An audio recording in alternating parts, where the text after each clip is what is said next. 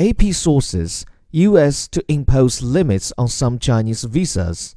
The Trump administration plans to shorten the length of validity for some visas issued to Chinese citizens, the State Department said Tuesday, as President Donald Trump works to counter alleged theft of U.S. intellectual property by Beijing.